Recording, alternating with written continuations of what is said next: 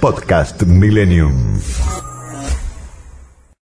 Eh, alguien dice que el gobierno está preocupado por la oposición y la oposición dice el gobierno debería estar preocupado por el gobierno mismo, porque tienen la oposición metida adentro, es una locura. La oposición de afuera del gobierno no tiene ningún tipo de fuerza, no tiene ningún tipo de poder, pero las oposiciones que hay adentro del gobierno son realmente llamativas. De eso vamos a estar hablando en un rato, o vamos a estar escuchándolos a ellos pelearse. Porque las cosas que han dicho, Dios mío. Bueno, dicen, pero ¿qué dicen? ¿Cómo anda Rodolfo? ¿Algo para pedirme? ¿Para arrancar el Horacio, programa? ¿tenés a mano los diarios? Porque dicen. ¿Pero qué dicen? Nada mejor que arrancar eh, la mañana informados. Vamos a ver qué es lo que proponen desde su tapa los diarios, podríamos decir, de circulación nacional, por eso los consideramos los más importantes. Arrancamos con Clarín. Clarín tiene como principal noticia el hundimiento del submarino con 44 argentinos muertos. Ara San Juan, un consejo de guerra condenaría a varios jefes de la Armada. Esto también implica un impacto político, ya que investigan a Macri y a Wad en la justicia civil. Se vienen más restricciones. La restricción de viajes será sin repatriación. El gobierno avanza en la restricción de viajes al exterior para evitar más contagios con la llegada de la segunda ola. Ya se cancelaron 68 vuelos de aerolíneas argentinas y al contrario del año pasado, no habrá repatriación a cargo del Estado. Eh, el gobierno y la provincia. Frederick acusó a Bernie de egocentrismo y crece la interna en seguridad. La ministra criticó con dureza a su paro bonaerense, quien había maltratado a su segundo, y a ella la calificó de inoperante. Bernie, consultado por Clarín, respondió que él fue el único de los que trabajó en el rescate de la menor M desaparecida y luego hallada en Luján. En la columna del editor, Ricardo Kirschbaum dice condiciones de Cristina para que se vaya Bernie. Eh, el personaje de la entrevista, el Claudio Chiquitapia, en el momento más complicado. Están denunciando irregularidades en su reelección en la AFA y parece que habría perdido apoyo entre los dirigentes. Eh, 6 a 1, River demoledor ante Godoy Cruz, con un borré imparable, goleó a los mendocinos. El país con respirador artificial es la columna de Van der Koy. Carlin dice la tonta Europa y Borestein dice al servicio de su majestad. Diario Perfil, Máximo le marca la cancha a Guzmán, busca el respaldo de figuras presidenciales, oficialistas y opositoras para refinanciar la deuda con el FMI a 20 años. Su mensaje al ministro, no hay apuro para el acuerdo. Oposición convulsionada, tensión por el relanzamiento de Macri, la interna de la UCR, Vélez le ganó al rojo y alcanzó la punta, restringen vuelos mientras esperan más vacunas, Tinelli apura la vuelta y relaja con el 13, violaciones a la cuarentena a juicio. Estos son los principales títulos de perfil. La Nación. Hay vacunas para 10 días, pero el gobierno dice que llegarán más. El mensaje de Alberto Fernández del jueves intentó preparar el terreno ante la incertidumbre. Anoche partía otro vuelo a Moscú, pero no se sabe todavía cuántas vacunas traerá ese vuelo. El escenario, eh, Cristina da señales de soltar amarras. Triunfó la política de la patota, es la columna de Joaquín Morales Solá. Soria apunta a sacar la ley del procurador. M en la calle, sin escuela ni documento. Esto es el día después, ¿no? De mucha gente notó que había muchas M, muchas niñas M en la calle. Eh, muy bien, la encontraron, la encontraron sana y salva, pero de ahora en adelante, ¿cómo la van a salvar? Porque ya no hay excusas. Patagonia Rebelde, Sangre y Fuego, estampas de una región que perdió la paz. Estos son los principales títulos de la Nación. Y para terminar tenemos a Página 12, Página 12 que tiene una, agenda propia desde la tapa. Nos no nos han vencido, seguimos pidiendo lo mismo. A días del 24 de marzo, Alberto Fernández resaltó en un acto en la ex ESMA que ellos dicen que son los republicanos, pero los golpes nos los dan a nosotros y detrás de los golpistas aparecen los republicanos. El doble discurso de Mariano Macri, dice Santiago Godón, el autor del libro, el contraste entre la declaración del hermano del expresidente en la causa y las grabaciones donde habría revelado el negociado por los parques eólicos. DNU en puerta, vacunas en camino. El Ejecutivo prepara un decreto para desalentar los viajes al exterior. Eh, convertirse en una estatua no es rock, es una entrevista a Fito Páez luego de ganar el Grammy Latino. Y esos son los principales títulos del diario Página 12. Hemos repasado los diarios de circulación nacional. Bien, corría la década del 80.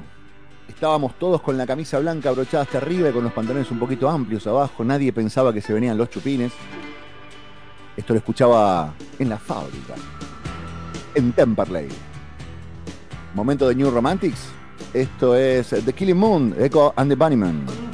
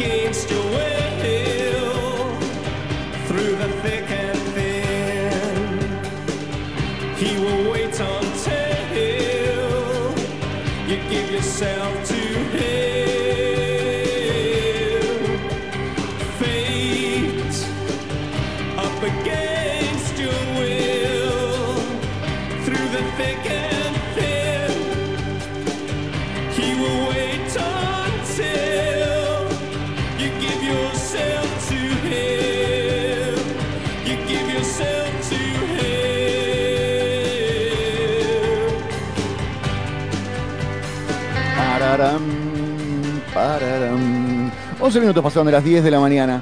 Si quieren comunicarse con nosotros vía WhatsApp, lo pueden hacer al 15 21 87 10 67. 21 87 10 67. Lo que quieran comentar con respecto al programa. Obviamente vamos a hacernos referencia a las cosas lindas. Así que no pierdan tiempo escribiendo cosas feas, porque no las vamos a leer directamente. Bueno, eh, 15 21 87 10 67 es el WhatsApp de la radio. Estamos, por supuesto, hasta las 11 de la mañana haciendo Dicen, pero ¿qué dicen? Dicen, pero ¿qué dicen? Una buena manera de informarte los domingos con Horacio Cabac. Uh. Tenemos las noticias más importantes de la semana. Como les dije, por Dios, qué semanita tuvimos. La sección debería llamarse ¿Qué semanita tuvimos? La Argentina, como Haití y Cuba, quedó entre las peores economías en un riesgo, en un ranking, perdón, sobre riesgo para inversores. Un informe de la unidad de inteligencia de The Economist ubicó al país como el peor después de Venezuela, Haití y Cuba, y alertan sobre más populismo en la región. Vladimir Putin le contestó a Joe Biden, que lo había llamado asesino, y le contestó con mucha altura. Le dijo, el que lo dice lo es, cara de mono tenés. No, perdón, el que lo dice lo es, mantente sano. El pasado miércoles, en una primera reacción a las declaraciones de Biden, Rusia llamó a su embajador en Washington, Anatoly Anotov, con el fin de analizar qué hacer y en qué dirección avanzar en el contexto de las relaciones con los Estados Unidos, según anunció el Ministerio de Exteriores ruso. El 88% de las personas mayores de 60 años en Argentina aún no recibieron su vacuna. Vos estás viendo mucha gente joven, mucha gente divertida, agradecida. Bueno, te quiero contar que el 88% de las personas mayores de 60 años, supuestamente las personas de riesgo, ¿no? Los que deberían ser prioridad junto al personal de sanidad, bueno, aún no recibieron su vacuna. Expertos advierten que la segunda ola de la pandemia en el país llegará sin que la población de mayor riesgo de complicaciones y muertes se haya protegido con vacunas. Pero estamos vacunando a gente nacida en el 2002, en el 99, ¿no? ¿De qué lado de la mecha estás? Ah. Martín Soria anticipó su ofensiva. Surge como un plan de gobierno, complica el Congreso y agudiza las tensiones con la justicia. El nuevo ministro quiere reimpulsar la reforma del Foro Federal y, sobre todo, el cambio de reglas para elegir y remover al jefe de los fiscales. Sigue siendo un objetivo central desplazar al procurador interino. También colocó a la Corte en el lugar de dar explicaciones al Ejecutivo. Venga usted y explíqueme. Dijo que todo fue charlado con el presidente. Intervención reforzada a un año de los controles de precios, el gobierno va por más y tensa la relación con las empresas. La decisión oficial de implementar el sistema informativo para la implementación de políticas de reactivación económica, el CIPRE, generó un fuerte malestar en el mundo privado. Preocupa el uso que puedan hacer de esa información. Y mientras tanto, Martín Guzmán inició el jueves su gira por los Estados Unidos con dos objetivos: destrabar el acuerdo con el FMI y tranquilizar inversores que obviamente están leyendo los diarios de la República Argentina. Dice, ¿pero de dónde viene Guzmán? El ministro de Economía se reunió este jueves con fondos de inversión y tendrá actividad académica. La semana se va a reunir con Cristalina Georgieva, le contará las ideas de la vicepresidenta Cristina Kirchner.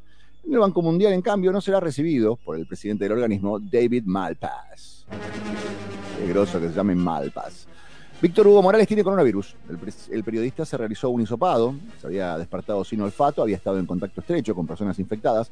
Afortunadamente se encuentra en buen estado de salud. Cristina Fernández de Kirchner renunció a su sueldo como vicepresidenta y criticó a la Corte Suprema. La vicepresidenta dijo que lo hace porque le restituyeron su pensión como expresidenta. Cuestionó a los jueces por el pago de ganancias.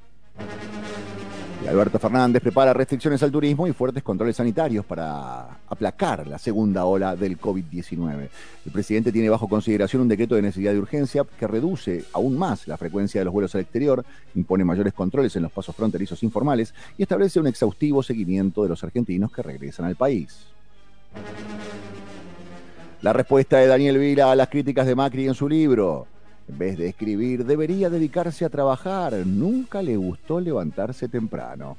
El expresidente relató en primer tiempo su pelea con el empresario y lo acusó de quedarse con una frecuencia radiofónica sin pagar.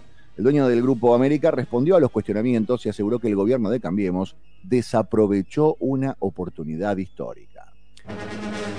Tensión con empresarios, el gobierno promete más acceso a dólares para importar insumos y que no cerrará la economía por la segunda ola. La intención es evitar que se frene el repunte que muestran distintos sectores de la actividad.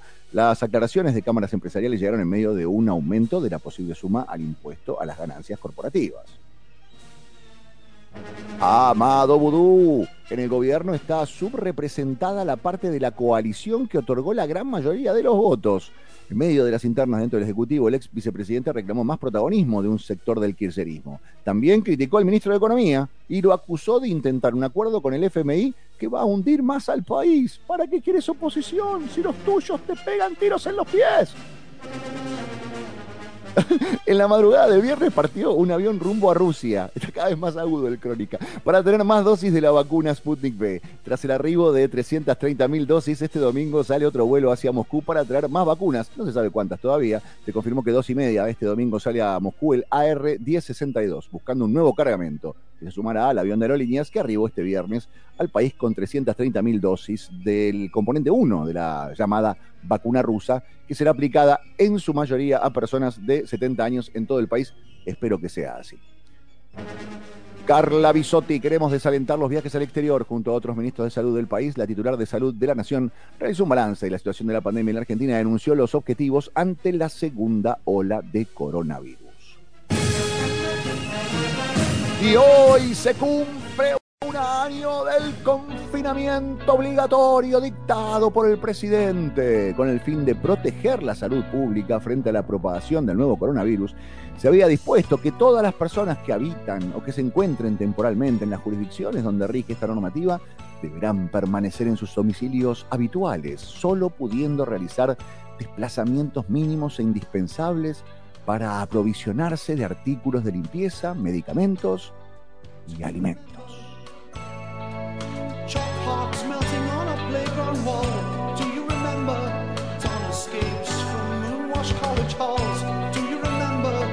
Cherry blossom in the market square? Do you remember?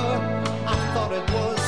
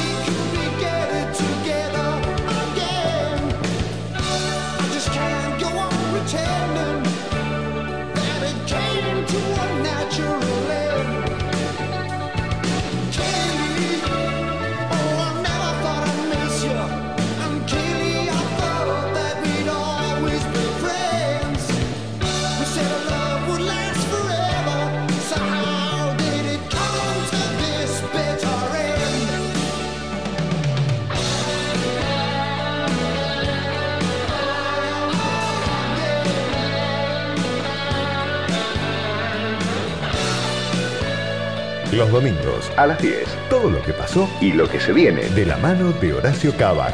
Dicen. ¿Pero qué dicen? Por Milenio.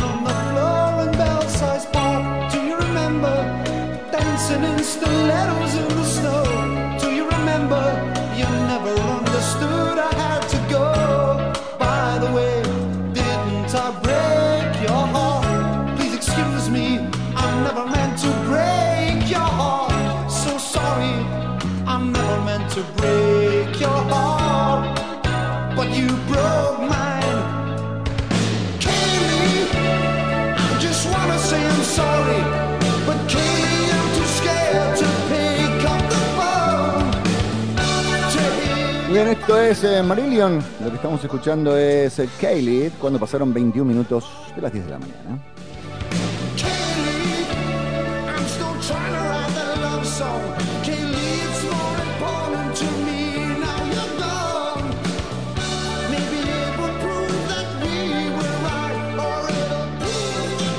I was wrong. Dicen. ¿Pero qué dicen? Horacio Cabac. En FM Milenio. Bueno, una noticia que preocupó mucho y afortunadamente tuvo, iba a decir un buen final, pero en realidad no sabemos cuál va a ser el buen final. Creo que es una película que- de la que vimos el tráiler y vamos a ver cómo continúa, que tiene que ver con el caso de la niña M, que había estado tres días desaparecida, que había habido una búsqueda impresionante, prácticamente una cacería para encontrar a quien describían como un chacal, ¿no?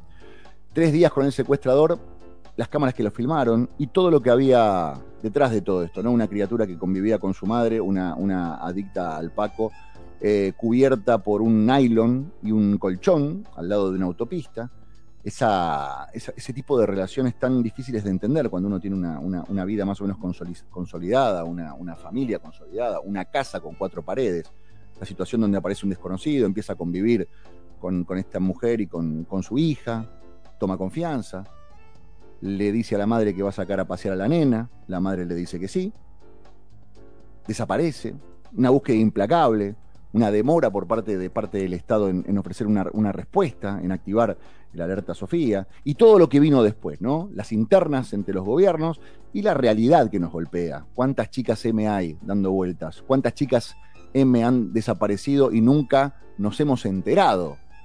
Eh, la nena de 7 años afortunadamente fue encontrada en buen estado de salud en Luján por una serie de cuestiones, ¿no? Que la policía lo había visto, pero al mismo tiempo que una mujer y que un camionero los estaban persiguiendo.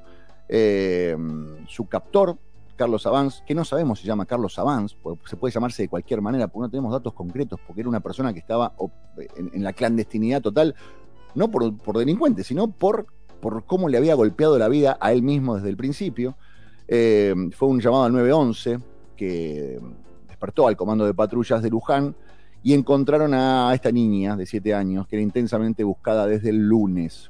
¿no? Más de mil efectivos buscando a una persona que se había escapado con una niña con una bicicleta y logró este, mantenerse oculto, sin siquiera buscarlo, ¿no? Sin siquiera pretender estar oculto. Porque él andaba en bicicleta, iba y venía por la calle con la nena de la mano, caminando, hicieron compras.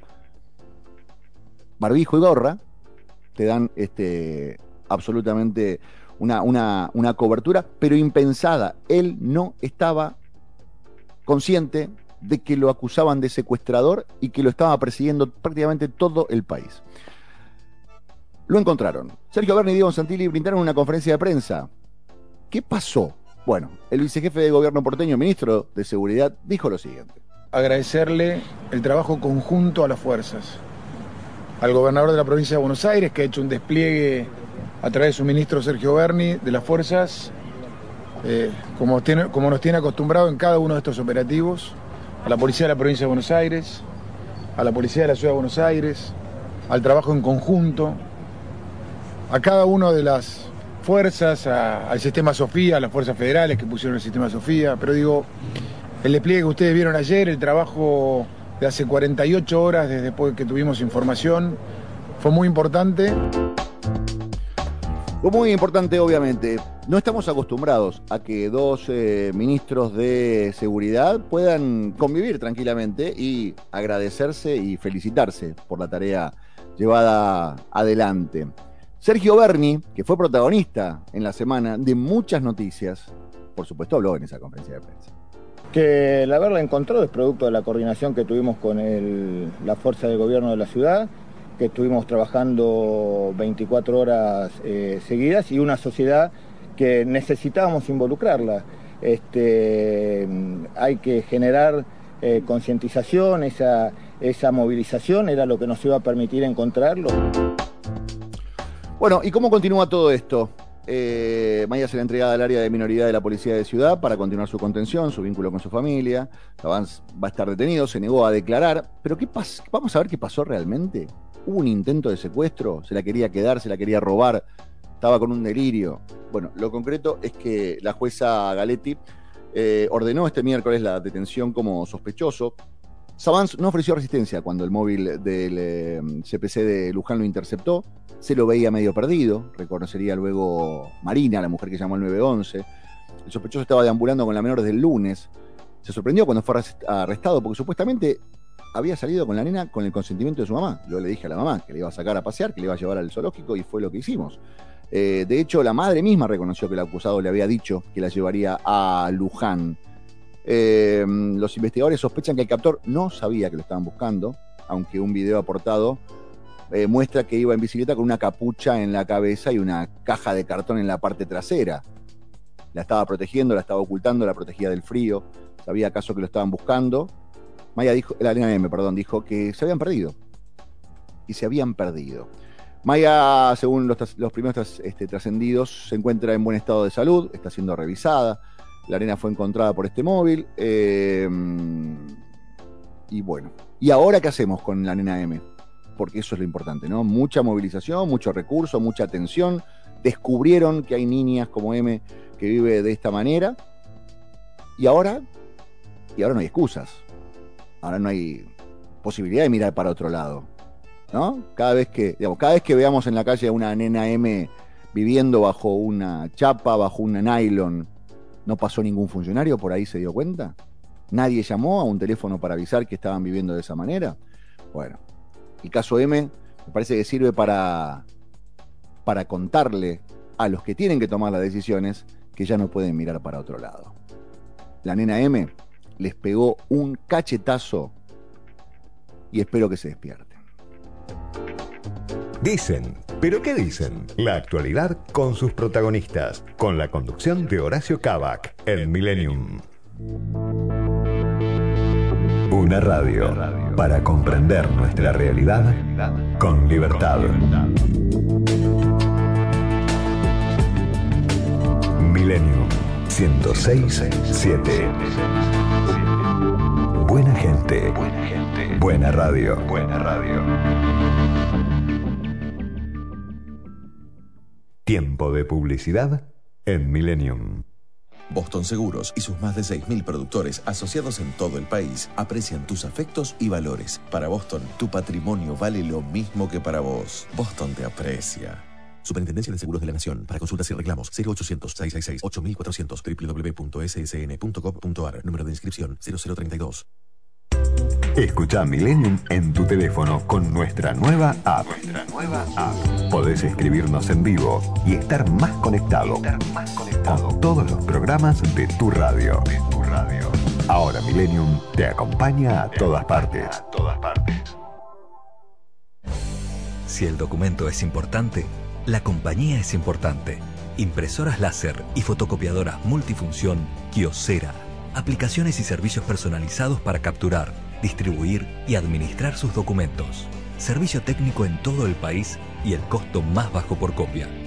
Bruno Hermanos, distribuidor oficial Kiosera con más de 75 años en la República Argentina. 4362-4700. ¿Tu TV no funciona? No pienses en tirarla. Comelec Service es la solución para hacerte la vida más fácil. Asesoramiento y presupuesto telefónico. Retiro a domicilio en Cava sin costo adicional. Contactanos al 4958-2545 o a nuestro WhatsApp 11 5647 8869. Estamos en Varela 282 Flores. De lunes a sábados de 10 a 20 horas. Comelec Service es tu solución. Ya estamos vacunando contra el COVID-19. Desde el Estado Nacional garantizamos el acceso gratuito a las vacunas, principalmente para la población de riesgo y para quienes cumplen funciones definidas como estratégicas.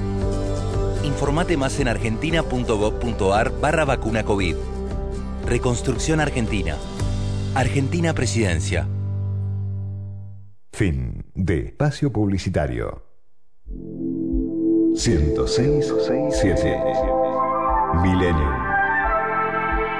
La libertad de escuchar, la libertad de escuchar. La radio. Millennium 106 7. Y esto que estamos escuchando es Jean Loves Jezebel. Esa. Muy de tribuna, ¿eh? muy de cancha, muy de estribillo. The Motion of Love.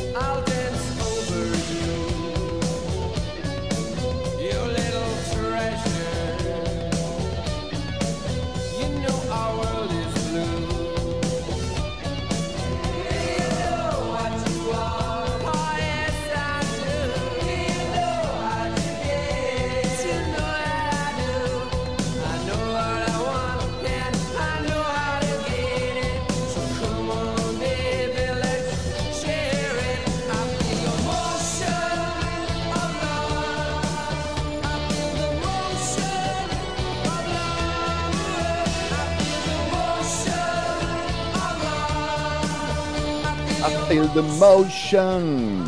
Jeans Love Gisable. 34 minutos pasaron de las 10 de la mañana. Linda mañana en la ciudad de Buenos Aires y alrededores. Y vamos a, vamos a charlar realmente, mano a mano, con un diputado nacional a continuación. Dicen. ¿Pero qué dicen? Con la conducción de Horacio Cavac. Una hora de actualidad con un recorrido por las noticias de la semana. Todos los domingos a las 10 en Millennium. Como les contaba, 35 minutos ya pasaron de las 10 de la mañana, una linda mañana en la ciudad de Buenos Aires, con buen pronóstico por lo menos para lo que queda de este domingo. ¿Qué semanita tuvimos y qué semanita seguramente vamos a tener? Eh, impuesto a las ganancias, interna en la UCR, el regreso de Macri a la escena política, la presentación de su libro. Eh, vamos a charlar de algunas de estas cosas con Alejandro Cacase, que es diputado nacional por la UCR, eh, es de la provincia de San Luis. Alejandro, buen día, ¿cómo anda? Buenos días, Horacio, muy bien, un gusto saludarte a vos y a toda la audiencia. Muchísimas gracias, igualmente. Bueno, cuando no, la- cuando no lo llama un- un- una persona como yo a las diez y media de la mañana de un domingo, ¿a qué, ¿a qué dedica las mañanas del domingo? Hoy particularmente desayunando con mi familia porque es mi cumpleaños, así que han venido todos. Bien, o sea, doblemente molesto soy yo. No, no, para nada, es un gusto siempre atender a, a los medios y poder eh, contar lo que estamos haciendo.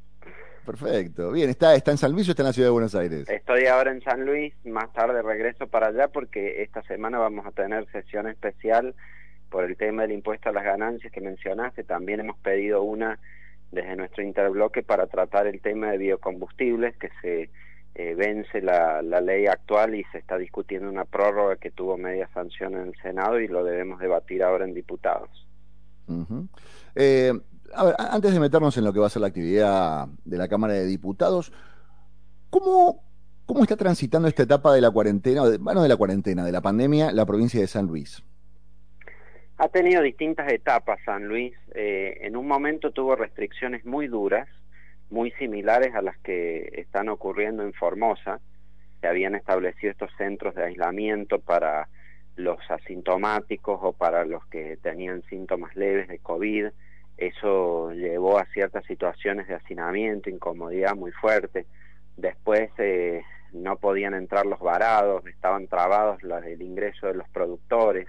En un momento inclusive se llegó a prohibir la- el ingreso de los diarios de otras provincias. Hubo situaciones muy muy delicadas, pero después eso fue mejorando. En un momento el gobernador escuchó todos los reclamos, nos convocó también a los legisladores nacionales, le hicimos ver un poco el fracaso de esa estrategia eh, y cambió, coincidió también el cambio con eh, la llegada del verano y la necesidad del ingreso del turismo. Entonces pasamos de tener las restricciones más severas a tener una circulación bastante normal. Eh, como todo el país tuvimos eh, la situación de que se aisló masivamente porque no había test suficientes como para hacer un aislamiento selectivo. Nunca se recurrió a la estrategia del testeo masivo como debiera haber sido hecho desde un principio. Y hoy somos presos un poco de los mismos problemas que tiene la nación, que es la insuficiencia de vacunas fundamentalmente.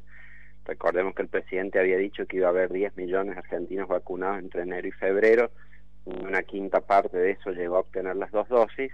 Y como San Luis, por supuesto, recibe en proporción a la población, nosotros tenemos aproximadamente el 1% de la población nacional, eh, tuvo los mismos inconvenientes de acceso, con algunos escándalos también vinculados a lo que se denominó el personal estratégico vinculado al gobernador, que fue una lista que todavía no a la que todavía no accedemos de personas que se vacunaron por decisión del, del ejecutivo, pero salteando los criterios establecidos en el Plan Nacional de Vacunación.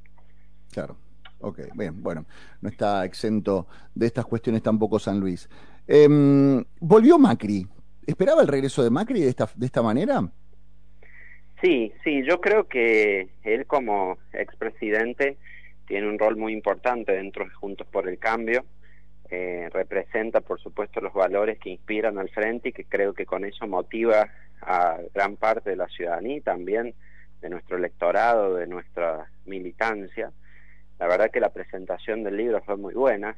el libro en sí creo que es un buen testimonio en primera persona eh, de lo que fue su gobierno, donde por un lado marca un compromiso con estos valores que el Frente impulsó, vinculados a la transparencia, a tener instituciones fuertes, a tener una economía abierta, en competencia, integrada con el mundo, que no podemos más que compartir.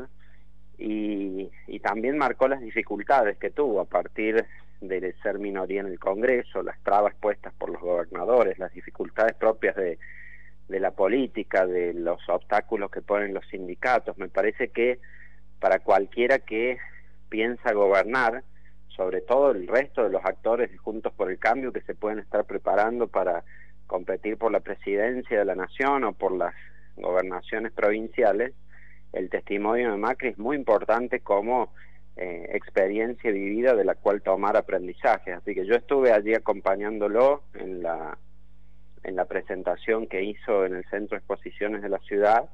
Eh, lo felicité luego y también le, ofrecí que organizáramos en lo que seguramente va a ser un recorrido por todo el país de, de presentación de su libro, que lo que lo hagamos también en San Luis, porque desde luego en nuestra provincia es mucha la gente que lo eh, que lo quiere, que lo acompaña, que tiene una buena visión de, de las ideas que él postuló durante su gobierno.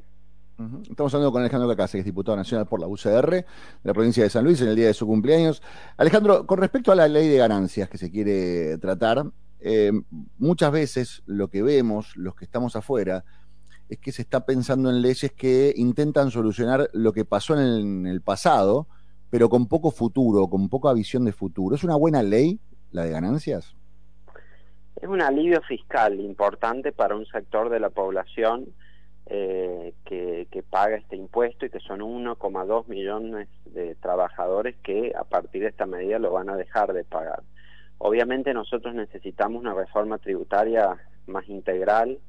Eh, hay personas que cobran mucho menos y que necesitan alivio fiscal, como por ejemplo los que cobrando sueldos de 20 mil, 30 mil pesos pagan el mismo porcentaje de cargas sociales que los que ganan 200 mil, o el hecho de que quien gana 20 mil o 30 mil pesos paga lo mismo de IVA que paga el de 200 o 300 mil y además termina representando una proporción mayor de su ingreso. Es decir, necesitamos hacer una reforma tributaria integral que le dé progresividad al sistema y que hay que estudiar los impuestos en su conjunto. Pero es cierto que este tema ha estado en agenda mucho tiempo, el tema del impuesto a las ganancias a quienes trabajan en relación de dependencia. Había un desfasaje de la proporción que pagaba históricamente, que supo ser de cerca de uno de cada diez trabajadores. Hoy ya está pagando el 25% de los trabajadores del impuesto y entonces se trata de volver a esa, a esa proporción histórica. En el medio ha habido algunas discusiones que nos han permitido mejorar el dictamen que se propuso, porque, eh, por ejemplo, los jubilados, que hay fallos judiciales de la propia Cámara Nacional, eh, Federal de la Seguridad Social o de la Corte Suprema que marcan que no deben pagar ganancias, hemos logrado que se incorpore una mejor disposición para que la cuota de los que terminan pagando sea muy, muy baja, apenas el 2% de los jubilados. Resta discutir el tema de los de los autónomos porque se da una injusticia ahí que un autónomo al que tenga el mismo ingreso que, que un eh, trabajador en relación de dependencia, en un caso el, el, asalariado no va a pagar y el autónomo sí eh, va a pagar mucho impuesto. Entonces eso habría que corregirlo por una cuestión de equidad. Y para resolverlo a futuro, como planteas, es indispensable el tema del mecanismo de actualización tuvimos un avance en la reforma que se hizo en 2017 de que se actualizara por el RIPE, que es un índice salarial, pero sigue pasando en la Argentina que ese índice de salarios queda por detrás de la inflación. Sin ir más lejos, en, el, en los últimos 12 meses el RIPTE ha estado 10 puntos por debajo de la inflación. Entonces los trabajadores pierden poder de compra porque su salario real cae y sin embargo siguen pagando el mismo impuesto, lo cual es contradictorio con el hecho de que pague quien tiene mayor capacidad contributiva. Entonces estos son los temas que han quedado en la discusión dentro de una medida que, como digo, tiene un propósito central que es dar alivio fiscal a trabajadores en relación de dependencia que hoy pagan y a partir de esto dejarían de pagar. Perfecto. clarísimo. Bueno, diputado, que tenga una linda mañana. Feliz cumpleaños con su familia. Muchas gracias, Horacio, por el saludo y, y a disposición siempre cuando requieran. Perfecto, buenísimo. Hasta la próxima entonces. Será el diputado Alejandro Cacase, diputado nacional por la UCR. Las noticias más importantes de la semana te las cuentan Horacio Cabac y sus protagonistas. Porque ellos dicen, ¿pero qué dicen? Pero dicen, ¿pero qué dicen? Tensión en el oficialismo, una pelea que escala, otro round de varios rounds. ¿Cuántos rounds durará esta pelea? Sabina Frederick dijo que Sergio Berni tiene un egocentrismo y él le replicó que Nación lo dejó solo. Tiene que ver con el caso de la niña M, la investigación, el procedimiento que lleva adelante Berni con el ministro de Seguridad de la, de la Ciudad de Buenos Aires y de golpe dicen, dicen, pero ¿qué dicen? Que cuando todo había salido bien, que cuando le encontraron a la niña M, apareció gente del Ministerio de Seguridad de la Nación a sumarse la cucarda. Y parece que la cucarda Bernie se la habría querido bajar de un cabezazo. A ver qué decía Bernie. La verdad lo que le dije que, que su hipocresía y su inoperancia eh, le hacía mucho mal a la de él y de la ministra, le hacía muy mal a la provincia de Buenos Aires. Que estuvimos 24 horas buscando eh, abajo de cada baldosa la provincia de Buenos Aires y nos dejaron solos. Yo creo que si fuéramos responsables, este es el comienzo eh, que nos debemos los argentinos para desandar eh, una realidad, como decía recién, que nos duele, que nos golpea y a mí como peronista me da vergüenza. Bueno, parece ser que habría llegado de trajecito, según palabras de Bernie, el secretario de Seguridad, Eduardo Villalba, y Bernie le dijo, ahora venís a aparecer vos con trajecito y anteojito HD. Eh, bueno, Frederick criticó a Bernie, volvió a abrir una llaga indisimulable entre las dos administraciones. El ministro bonaerense le contestó a Frederick cuestionando el accionar del Ejecutivo Nacional en el operativo para encontrar a, a la niña. Eh, hay acusaciones, hay desmentidas cruzadas. La calma de ayer sábado se interrumpió con declaraciones de la ministra de Seguridad. Frederick había recibido entre jueves y viernes el respaldo explícito del gobierno, que como nunca presionó para que Bernie renuncie. Pero luego de esa conferencia de prensa dantesca en la que el ministro bonaerense insultó a Villalba, forcejeó con él y tildó a Frederick de inútil, frente a decenas de testigos, la Casa Rosada blindó a la jefa de la cartera de seguridad. El mismo jueves, Friedrich había conversado con el presidente y con Santiago Cafiero, recibiendo el respaldo de ministros y también del colectivo de 100 funcionarias, mujeres gobernando. Friedrich, envalentonada, se animó a criticar a Bernie en público. Bernie siempre la calificó como una inútil, casi un elogio sutil y caballeroso al lado de las cosas que se le escucharon decir en la intimidad. Luego de que provincia reconociera que esta vez el ministro se había extralimitado, eh, Bernie se reunió con Kichilov y fue respaldado. Bernie no se arrepiente de ninguna manera. Lo que le dije a Villalba no fue por emoción. Estuve bastante controlado. Eh, hay versiones que indican, abro comillas, ¿qué venís a hacer acá de trajecito, hijo de... No me llamaste en todo el día y ahora venís a sacarte la foto. Hace 24 horas que estamos buscándola y vos apareces ahora. Te voy a, a trompadas. Vos y tu ministra, que es una inútil, le hacen más mal a la política, habría dicho el ministro bonaerense. Pero Bernie después dijo que no fue tan así.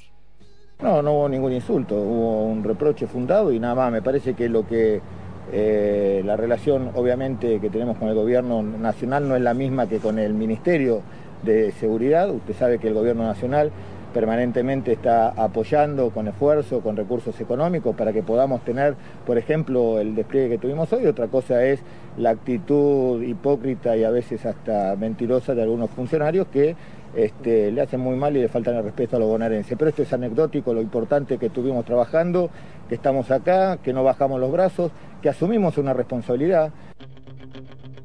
Bueno, cosas que pasan. La tensión trasciende obviamente la política de seguridad. Jefe político de Friedrich es Alberto Fernández. Jefe de Bernie, Cristina Kirchner. Por ahora, el ministro bonaerense sigue conservando la foto con el presidente que él le obsequió. Pero ¿cómo continuará todo esto? ¿Estarán preparando una embajada para alguno de ellos dos? 11 minutos para las 11 de la mañana. ¿Qué onda? ¿Qué onda? Pregunta Bernie. ¿Qué onda? Pregunta Freddy. What's the frequency, Kenneth? R.A.M.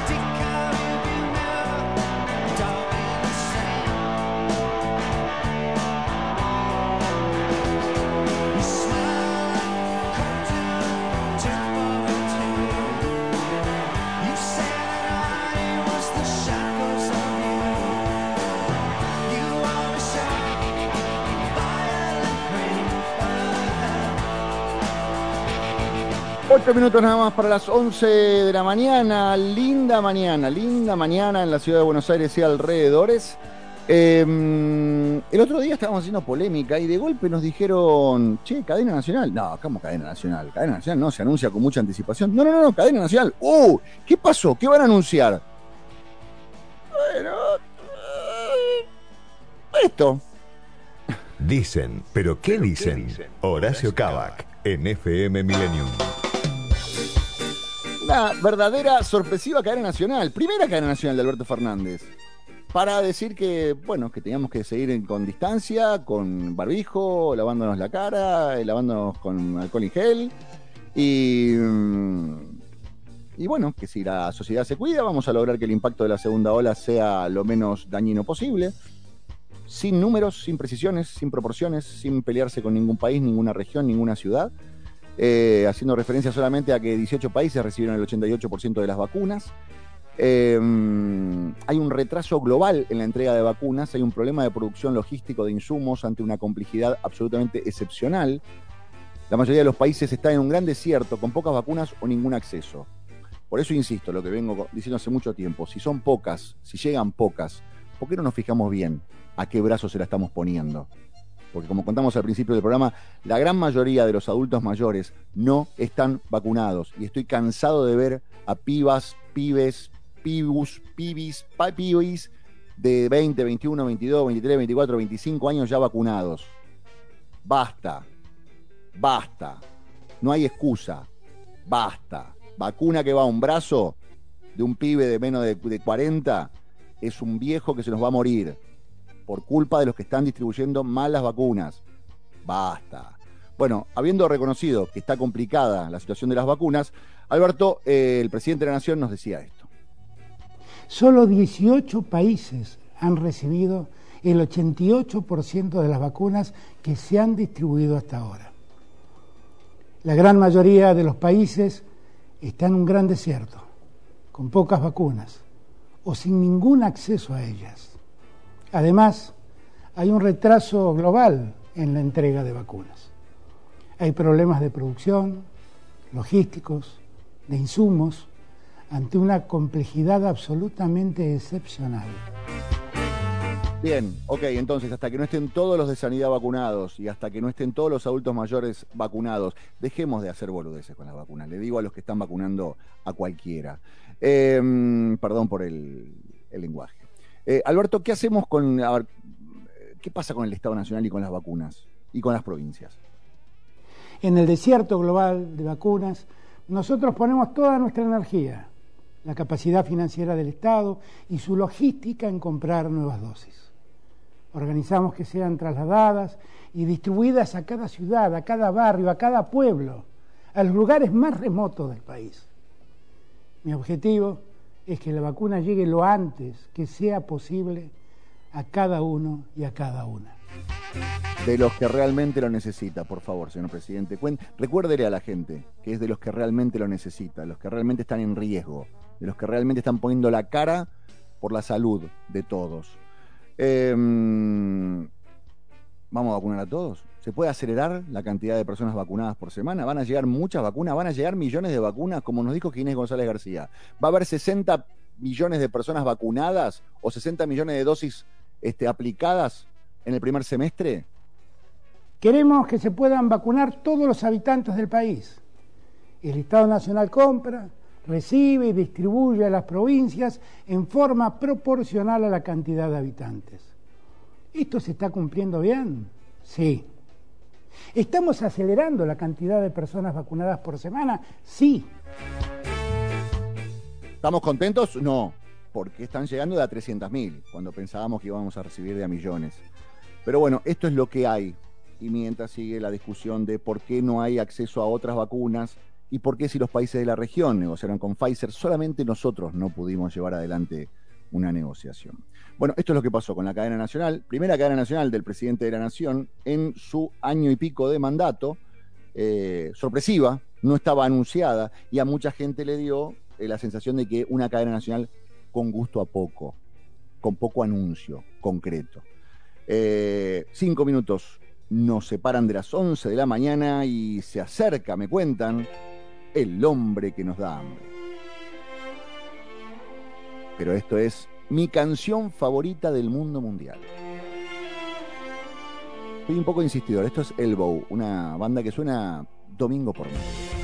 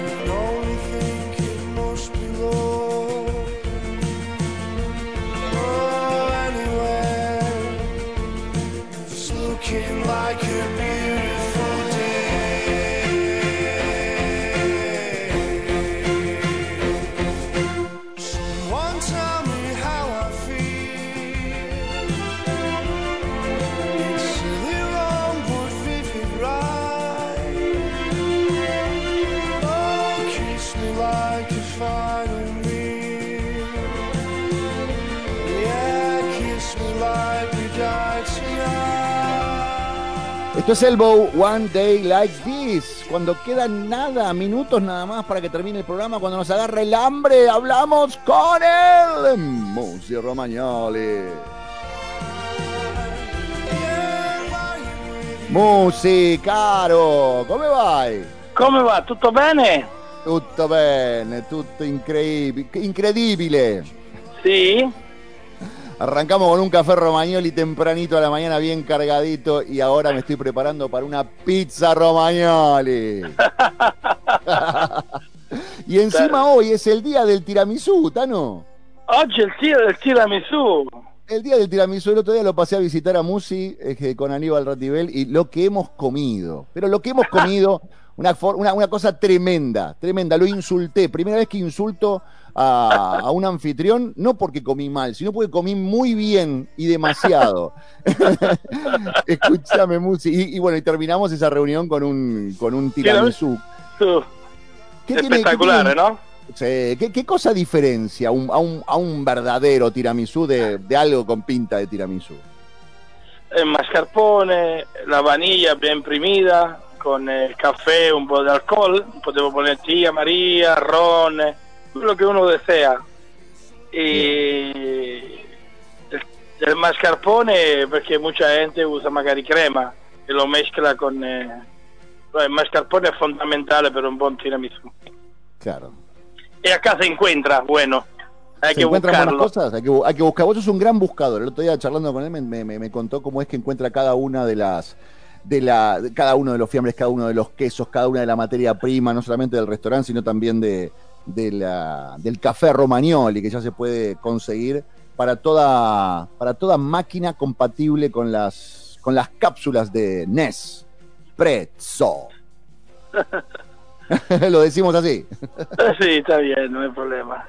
Eh, sí, Bueno. to- acá es un eh, hermoso, hay que buscar, hay personas que trabajan muy bien, eh, hay que lo- solo encontrarla. Bien. queso al fiambre, eh, un po' de todo. Y escuchamos una cosa, Musi, ¿cuál es el menú del día hoy ahí en Café Romagnoli?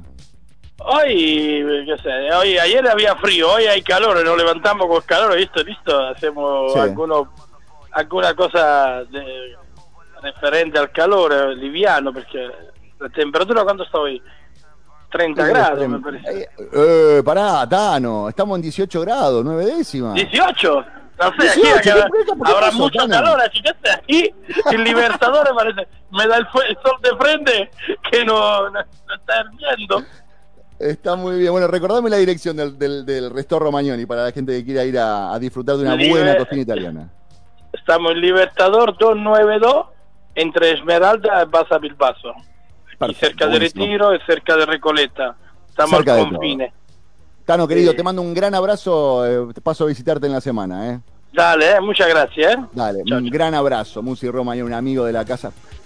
Lo que son las pizzas, lo que son los cafés, lo que son. Bueno, una cosa de lo que el hombre que nos da hambre. Bueno, nos vamos, nos vamos rápidamente. Muchas gracias a Aníbal Ratibel y a, y Agencia Ratibel por encargarse de cuidarnos, de producirnos. Gracias a, a- Esteban, capo del mundo mundial, eh, capo del mundo mundial, eh, operador, productor, todo. A Rodolfo, nuestro locutor. Y, y nos vamos. Esto fue todo. Espero que le hayan pasado bien. Se quedan informados y con muy buena música aquí en, en Millennium. Nosotros nos encontramos el próximo domingo porque esta semanita seguro, seguro que va a ser más divertida que la anterior. Buena semana para todos. Nos quedamos con Gorillaz.